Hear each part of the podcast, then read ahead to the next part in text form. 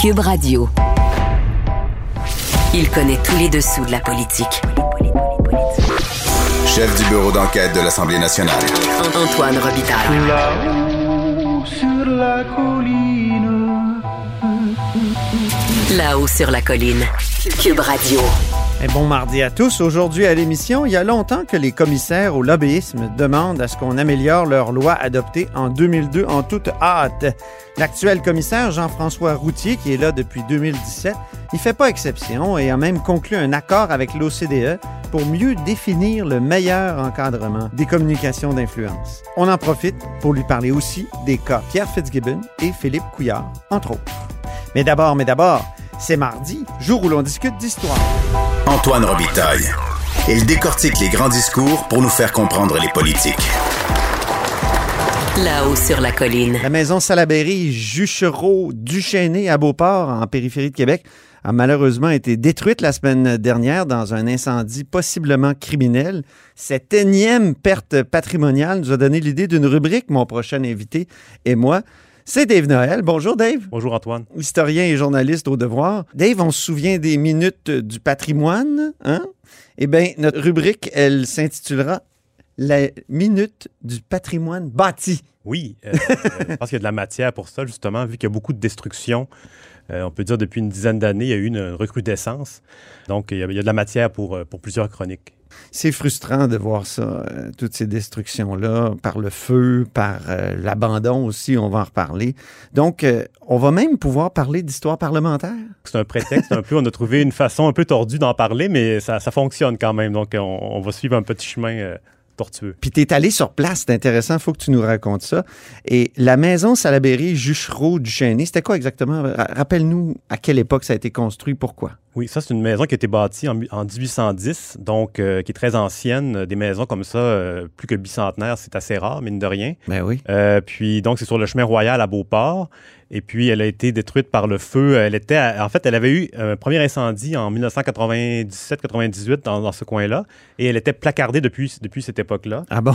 Donc elle était en piteux état, mais la ville l'avait acquise en 2019 pour. En fait, elle avait acheté le terrain au complet pour euh, faire du développement immobilier. Et puis, euh, donc, c'est ça, samedi, je suis allé voir le- les restes de la maison. Euh, on voyait par où les, en tout cas, les potentiels incendiaires sont passés. Il y avait des trous dans une clôture frost assez, assez évident. OK. Puis, euh, c'est particulier parce que la maison était encerclée par l'ancienne usine Guéluron. Oui, Donc, le pain euh, je me souviens de ça dans, dans ma jeunesse. Oui, donc ça, ça avait pris Du beau pain blanc euh, Oui. en carton. Là, oui. nutritif. Puis euh, donc la maison était complètement isolée, euh, par, encerclée par, sur trois côtés par cette usine-là en tôle. OK. Et puis donc c'était on peut dire c'est un endroit euh, assez facile à, à, comment dire squatter ou euh, éventuellement euh, c'est ça donc euh, c'est, un incendie qui a pu être assez discret mais qui a quand même euh, nécessité plusieurs alertes euh, dans la nuit de jeudi à vendredi dernier. Alors, cette maison-là qui a brûlé, euh, elle est intéressante parce que c'était le dernier vestige euh, d'un ensemble seigneurial, c'est ça? Oui, d'une seigneurie? C'est compliqué. Évidemment, donc, on parle de la seigneurie de Beauport qui avait Ouais. été concédée euh, à l'époque de la Nouvelle-France. Donc, on, on parle de 1634. Donc, c'est une des premières seigneuries. Mhm. Puis, c'est Robert Giffard qui avait euh, un apothicaire qui a, qui a été le premier seigneur. Et puis, lui, il a cédé finalement sa seigneurie à la fin du, du 17e siècle à, à la famille Juchereau du Chêné. Donc, ça a changé de famille assez rapidement. Puis, à la fin du 18e, cette famille-là a partagé une partie de la seigneurie avec les Salaberry. Donc, c'est ce qui nous amène tranquillement vers l'histoire parlementaire. Euh, donc, la famille Salaberry euh, donc, avait une maison qui était, euh, qui était au sud de l'avenue Royale et avait construit une deuxième maison qui est celle dont- qui a brûlé la semaine dernière au nord de l'avenue Royale. Et là, on parlait plutôt de la maison des demoiselles Salaberry. Euh, C'est celle qui a brûlé, ça. Celle qui a brûlé, oui. Donc, euh, c'était un peu le dernier vestige parce que toutes les autres maisons qui avaient servi un peu de manoir seigneurial, entre guillemets, ont été détruites. Mhm. Euh, donc, c'est tout ce qui restait de, de- de cette époque-là. Oui, tu as des photos d'ailleurs qu'on va mettre sur notre page Facebook de ces trois maisons-là. hein. Donc, tu dis Salaberry, le lien avec l'histoire parlementaire, quel est-il? Oui, donc... euh, 1800 Souvent, les gens le prononcent à l'anglaise, hein, Salaberry. Oui, parce qu'on a une côte à Québec qui est assez euh, à pic. Oui. Et puis, euh, les gens imaginent que le Y euh, implique une prononciation à l'anglais. Des petits fruits. Oui, voilà. Ben, en fait, non, c'est une famille d'origine basque. OK. Et puis, celui qui a acquis la- une partie. En fait, il, il se définissait comme co-seigneur de Beauport parce qu'il avait acheté un quart de la seigneurie de Beauport. Donc, il pouvait se permettre de revendiquer ce, ce titre-là. OK. Et puis, donc, c'est Ignace Michel de Salaberry, le père.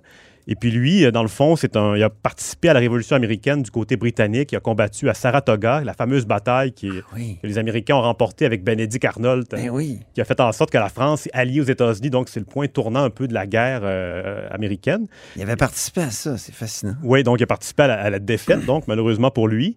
Et en 1792, lui, il se fait élire dans le- au premier Parlement du Bas-Canada comme député de Dorchester et de Québec. Donc, il se fait élire à deux endroits en même temps, comme on faisait à l'époque, mais il choisit Dorchester, qui est la rive sud de Québec, là, dans le coin de Lévis.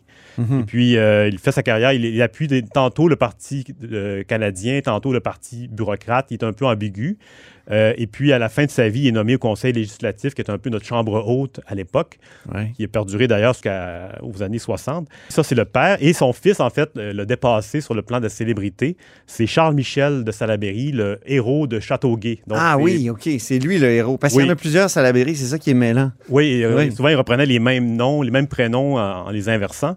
Donc, lui, euh, on peut penser qu'il a fréquenté la fameuse maison de 1810 qui a brûlé parce que c'était voisin, c'était situé en face de l'autre maison qui servait un peu de manoir à la famille Salaberry. Donc, on peut, de toute Donc, c'est évidence, Charles Michel, ça. Oui, qui- Charles Michel de Salaberry. Et lui, c'est intéressant parce que c'est un. Lui, il est né en 1778, donc sous le régime britannique. Et c'est un bel exemple aussi de, des militaires canadiens de l'après-conquête qui plafonnaient dans leur carrière militaire. Donc, lui, il, il est entré dans l'armée britannique.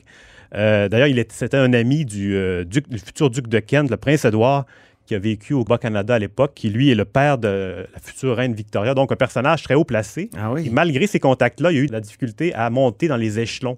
OK. Donc, une carrière assez intéressante. Il participe à l'invasion des euh, Antilles françaises avec l'uniforme rouge britannique. Donc, à l'époque de des guerres napoléoniennes, il participe à l'invasion de, de la Guadeloupe. euh, C'était un Canadien français, mais euh, Ouais, dans les troupes britanniques. donc, il combattait, c'est ça, son anci- l'ancienne mère patrie de, de- de son père, finalement. Et puis, en 1812, donc, il est de retour au Canada et c'est à ce moment-là qu'il qu'il fonde un, un régiment de voltigeurs canadiens. Et c'est avec ces voltigeurs-là qu'il va prendre part à la bataille de la Châteauguay dans le cadre de la guerre de 1812, donc, qui est une guerre entre les Américains et euh, les Britanniques, mais qui se passe pour l'essentiel au Canada. La guerre dont le premier ministre euh, Stephen Harper voulait tant qu'on se souvienne. Oui, à l'époque de son mandat pour le bicentenaire, il mettait beaucoup cette guerre-là de l'avant comme symbole d'unité euh, canadienne. Mais on peut dire que c'est un peu un échec parce que ça n'a pas vraiment levé au Québec, en tout cas. Non. Et puis même aujourd'hui, Salaberry, euh, à une certaine époque, il était assez connu. C'était un, justement un symbole de la bonne entente. On voulait en faire un héros. Mais par contre, c'est ça, lui, sa carrière, après ça, elle a un peu plafonné. On, on a contesté son, son rôle dans la bataille, à quel point il avait été important. Puis il a eu une fin de carrière un peu plus triste. Mais il a quand même été nommé au Conseil législatif. Donc, il a siégé au Parlement euh, du Bas-Canada dans les années euh, 1820. Et Donc, puis, ce personnage-là, là, il a sans doute euh, vécu en partie dans la maison qui a brûlé derrière euh, la boulangerie Gay-Luron la semaine passée. il a au moins pris une tasse de thé là-bas à une certaine époque. on, peut, on peut penser ça. C'est triste, pareil. Puis euh, lui, dans le fond, c'est un personnage, c'est intéressant, qui est quand même présent sur notre façade du Parlement. Quand on se présente devant la, la porte centrale, qui est toujours fermée, mais on a la halte euh, de la famille amérindienne qui est là. Oui. Et à la droite, on a Salaberry, donc au premier niveau, il est très visible. Et euh, c'est une statue de Louis-Philippe Hébert qui a été installée en 1894. Donc, c'est un personnage qui, à l'époque, était très populaire, mais aujourd'hui, on n'en parle même plus. Il n'y a même pas de côté controversé attaché à lui, contrairement à un dollar des Ormeaux on en a parlé la semaine dernière. Euh, donc, c'est vraiment euh, quelqu'un de, de- de- d'oublié, mais qui est lié à cette, à cette maison-là qui est disparue. Dave, cette démolition-là nous rappelle le rapport du vérificateur général. Il y a un lien avec le parlementaire là aussi, parce que c'est ici que la vérificatrice générale dépose son rapport. C'était un rapport vraiment accablant sur la manière dont l'État du Québec néglige et souvent ignore l'état de son patrimoine. Et la vérificatrice générale, dans son rapport, dénonçait ce qu'elle appelait la démolition par abandon. Et c'est ce qui est arrivé à Beauport. Oui, donc on a souvent en tête la démolition euh, directe, si on veut, Ouais. mais elle a parlé d'un, type de, de démolition plus lente, une lente agonie euh, des, des bâtiments. Souvent, c'est plutôt des, des- des propriétaires privés qui achètent une demeure sur un site euh, de choix, un peu comme la Villa Livernois, qui est passée au feu en 2019, qui était la maison du photographe Livernois, le célèbre photographe. Ben oui. Et puis cette maison-là a été euh, complètement à l'abandon. Éventuellement, quelqu'un l'a l'a incendié. On n'a pas les détails. En général, c'est des propriétaires privés, euh, des situations qui, qui les concernent. Mais là, on est vraiment une, c'est une propriété de la ville qui avait été acquise récemment. Il y avait des projets, mais donc euh, ça n'a pas eu le temps de se concrétiser. Et puis elle, elle, évoquait ça, ce, ce phénomène-là qui est très présent là, dans le patrimoine. Et la Ville, pour empêcher la démolition par abandon, a maintenant des nouveaux pouvoirs qu'elle a exercés dans le cas de la maison Polac sur la Grande Allée. Il faut le souligner, là, parce qu'on est souvent les défenseurs du patrimoine, comme nous, on est un peu chialeux. Quand il se fait des, bo- des bonnes choses, il faut le dire. Puis, il y a une bonne nouvelle, euh, la Ville a racheté la maison Polac, qui n'est pas une maison d'une très grande valeur patrimoniale, mais au moins, c'est sur Grande Allée. Il y a, il y a- il y a des- des- des- une colonnade assez impressionnante et au moins, euh, on a un projet à la Ville de Québec. Comment elle est très visible avec Oui. ses, ses colonnes, donc elle, elle est plus facilement, euh, contrairement à la maison des, demoiselles Salaberry, qui Ouais. coincée entre l'ancienne usine Guéluron, qui était un peu oubliée. Donc, euh, C'est ça, Deux exactement. En terminant, Dave, on apprenait récemment que la ministre de la Culture, Nathalie Roy, qui a annoncé une aide de quoi? De 700 000 pour favoriser la connaissance du patrimoine immatériel québécois. Ben, je trouve que ça tombe bien parce que notre patrimoine bâti, euh, il est de plus en plus immatériel. Merci beaucoup, Dave. merci Antoine. À la prochaine. Je rappelle que Dave Noël est historien et journaliste au devoir.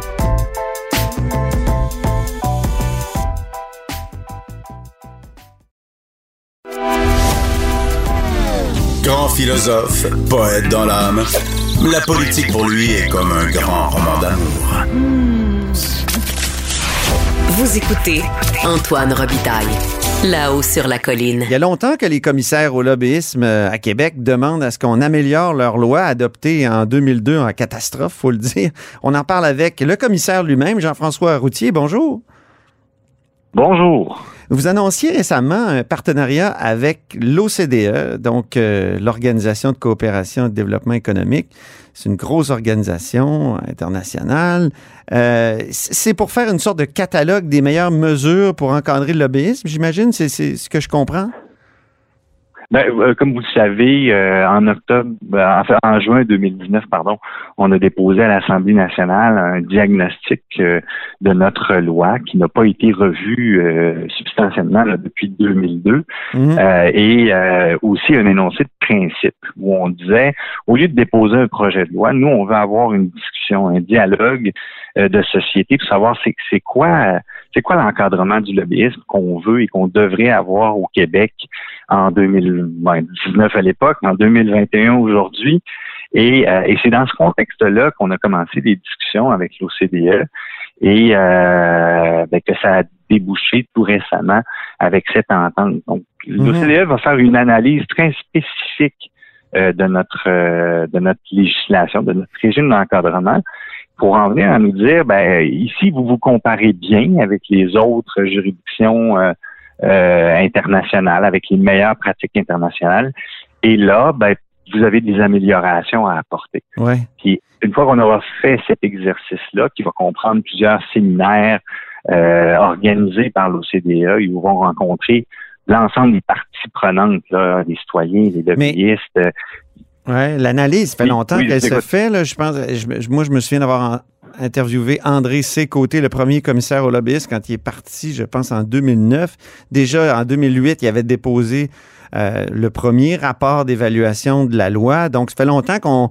je pense que d'autres commissaires après l'ont évalué. Euh, là, on refait l'exercice. Euh, euh, vous, quelle pratique déjà étrangère vous aimeriez importer ici? Dans, dans ce que vous avez déjà vu, là, puis on peut déjà euh, peut-être voir ou, euh, ce que, ce que l'OCDE va proposer.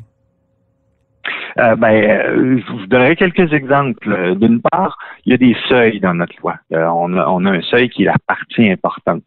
Pour qu'un lobbyiste d'entreprise soit euh, assujetti, en fait, soit euh, assujetti à notre régime, il doit nécessairement faire des activités pour une partie importante. Ça, c'est un seuil qui existe au Québec qui se répercute au fédéral à 20% par exemple, des activités. Ce seuil-là a été éliminé à peu près partout dans toutes les juridictions canadiennes. Nous, on a encore un seuil comme celui-là. OK.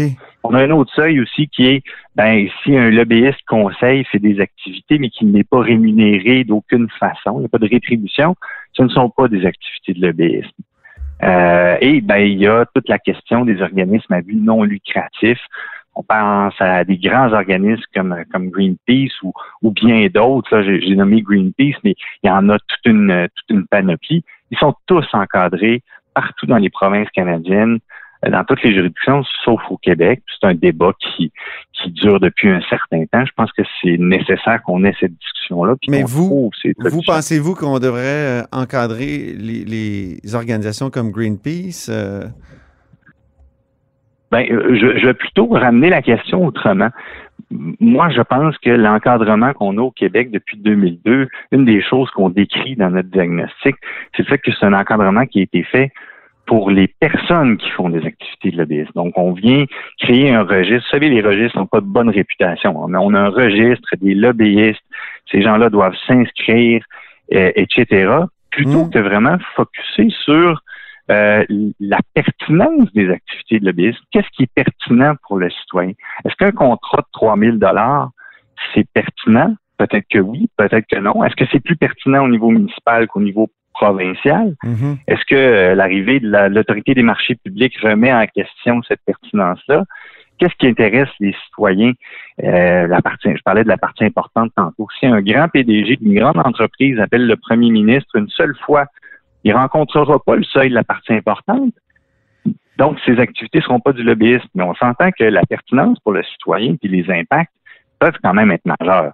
Alors, c'est dans cette optique-là, je crois qu'il faut revoir la loi. Pas, pas encadrer des entités ou des personnes, mais encadrer les activités. Si les activités, par exemple, de Greenpeace sont pertinentes, ben, je pense qu'ils devraient les divulguer à notre registre, comme ils le font au fédéral et dans toutes les autres provinces. OK. Les OBNL en, général, ça a été ça aussi. Le, ben, les OBNL en général. La structure juridique Donc, ne pas se concentrer est, sur à le mon fait avis, pas pertinente. C'est ça, ne, pas se concentrer sur le fait que c'est une OBNL ou une entreprise qui a profit, mais plutôt sur l'intervention en, elle-même. Oui, tout à fait. Le niveau d'intervention, euh, des, gens qui donnent des services au public direct, euh, qui sont en assistance à des personnes défavorisées, pas ces activités-là qui vont nous intéresser. Mais une OBNL qui se bat, mettons, contre GNL Québec, qui veut empêcher un investissement de l'État dans GNL Québec, est-ce que c'est, ça devrait être, euh, comment dire, déclaré au registre? Ben, si on regarde la définition des activités de lobbyisme à l'article 2 de la loi, clairement, les interventions qui sont faites par des OBNL auprès des titulaires de charges publiques sont des activités de lobbyisme au sens de la loi. Mais on a exclu ces, ces organisations-là par voie réglementaire. Mais donc, moi, j'essaie de ramener ça à quelles sont les activités qui sont pertinentes? Elles ne le sont pas toutes. Et, et, euh, et si on les met toutes, ben c'est comme ne pas les mettre du tout parce qu'on va les noyer dans un paquet de choses. Je pense qu'il faut faire cet examen-là de la pertinence. C'est pour ça que l'OCDE, je pense, va pouvoir nous aider vraiment à, mettre l'emphase sur les vraies, les vraies choses, les vrais enjeux qu'on a dans notre encadrement. Je ne dis mhm. pas que c'est celui-là qui est le principal, mais c'est sûr que l'évaluation de la pertinence des activités de l'obéisme, pour moi, c'est un enjeu fondamental. On apprenait récemment, puis c'est le bureau d'enquête ici euh, à Québécois qui, qui, le dévoilait, que le ministre de l'Économie, Pierre Fitzgibbon, a des intérêts dans White Star. C'est un fonds, euh, euh, donc un gros fonds d'investissement qui a tenté, et, lui a tenté d'obtenir un appui politique financier pour un, investissement public supplémentaire potentiel de 20 millions.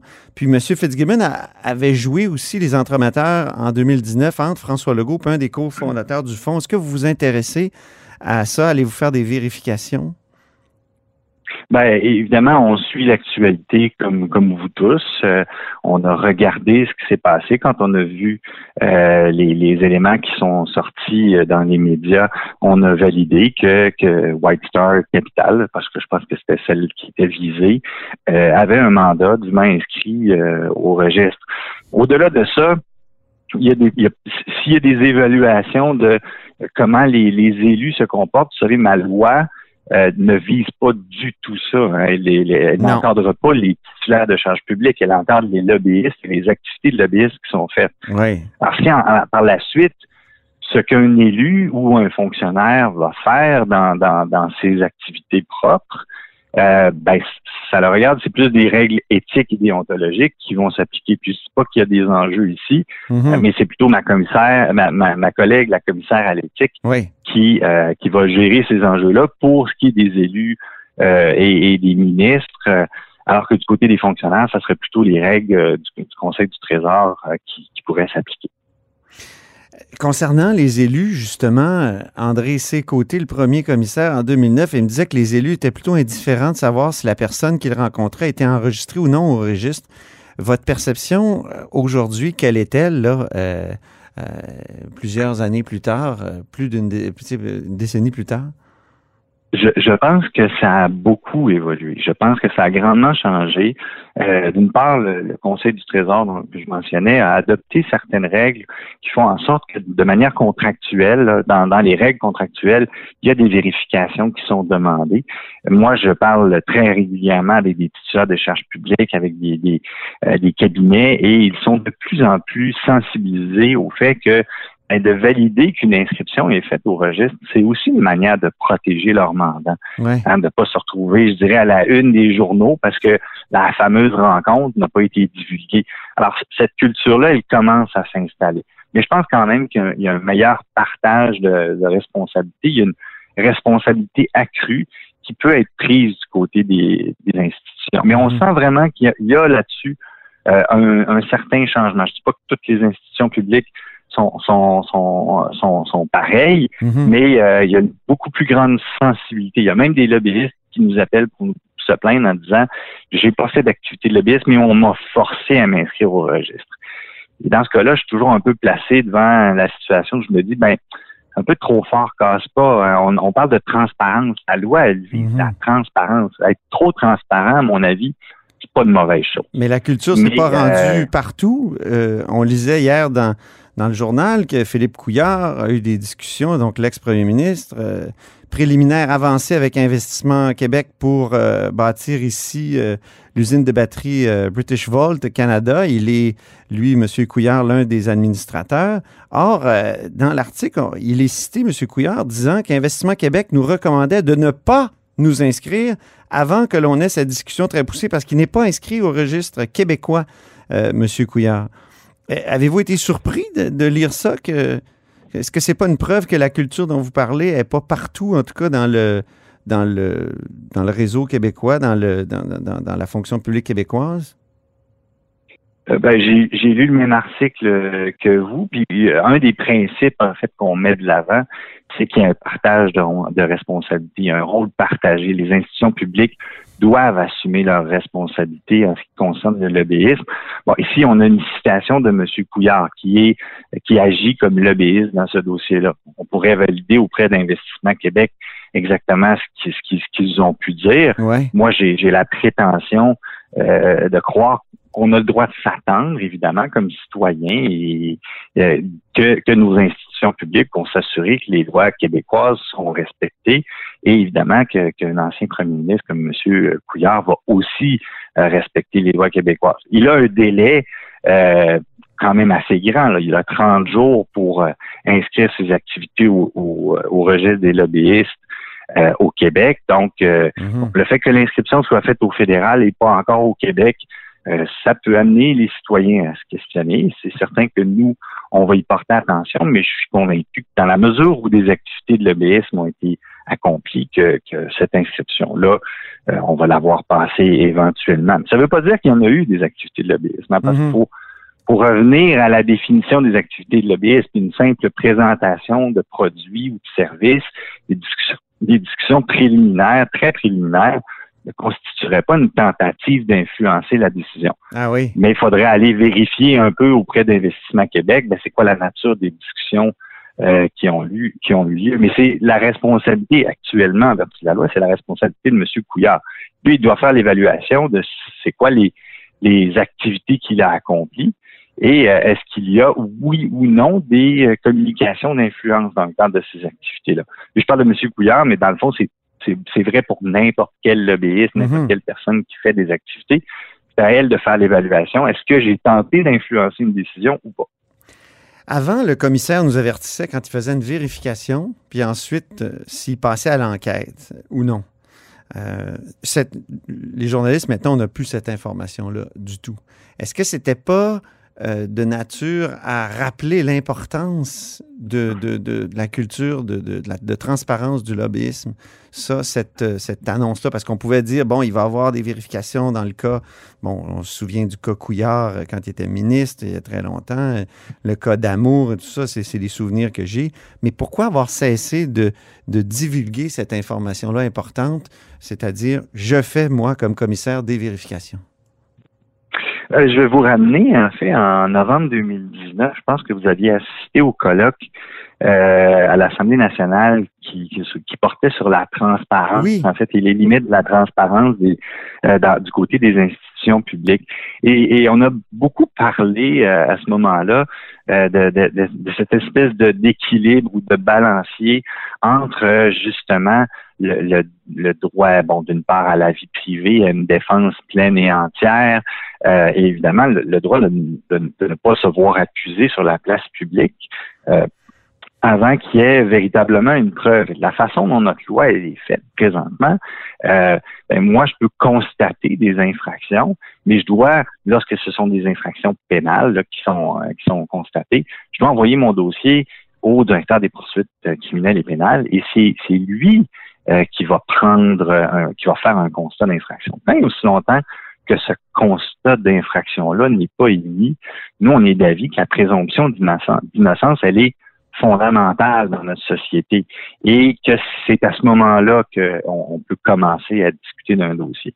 Par contre, le plaignant, celui qui nous a fait une plainte, on va pouvoir le tenir informé en partie de ce qui est fait. Parce que lorsque c'est une dénonciation qui nous est faite, ben là, on a un plaignant, un client, si vous voulez, et euh, on va pouvoir le tenir euh, partiellement informé. Mais on ne dira jamais euh, si on est en enquête ou pas, à moins que ça devienne public.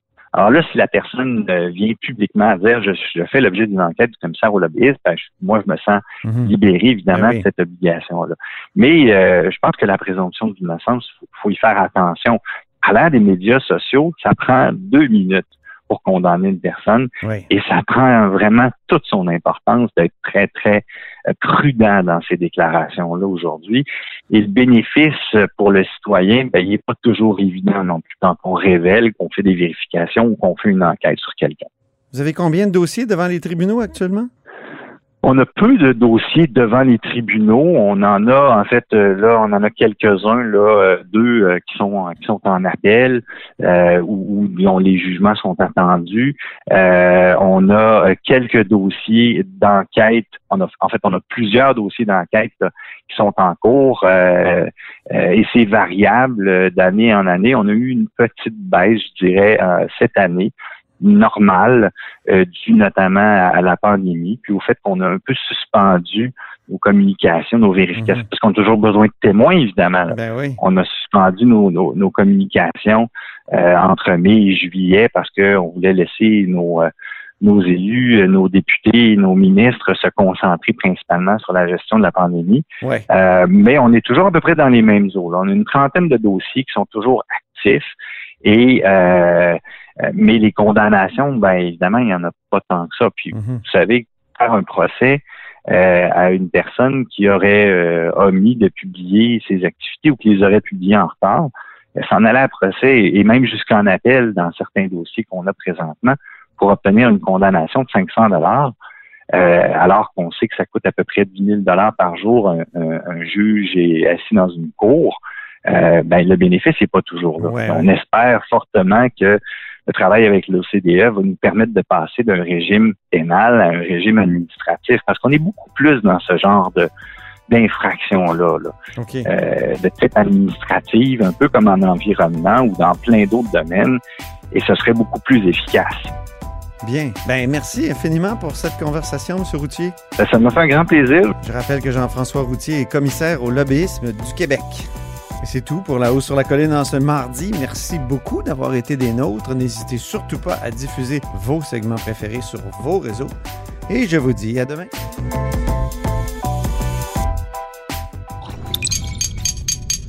Cube Radio.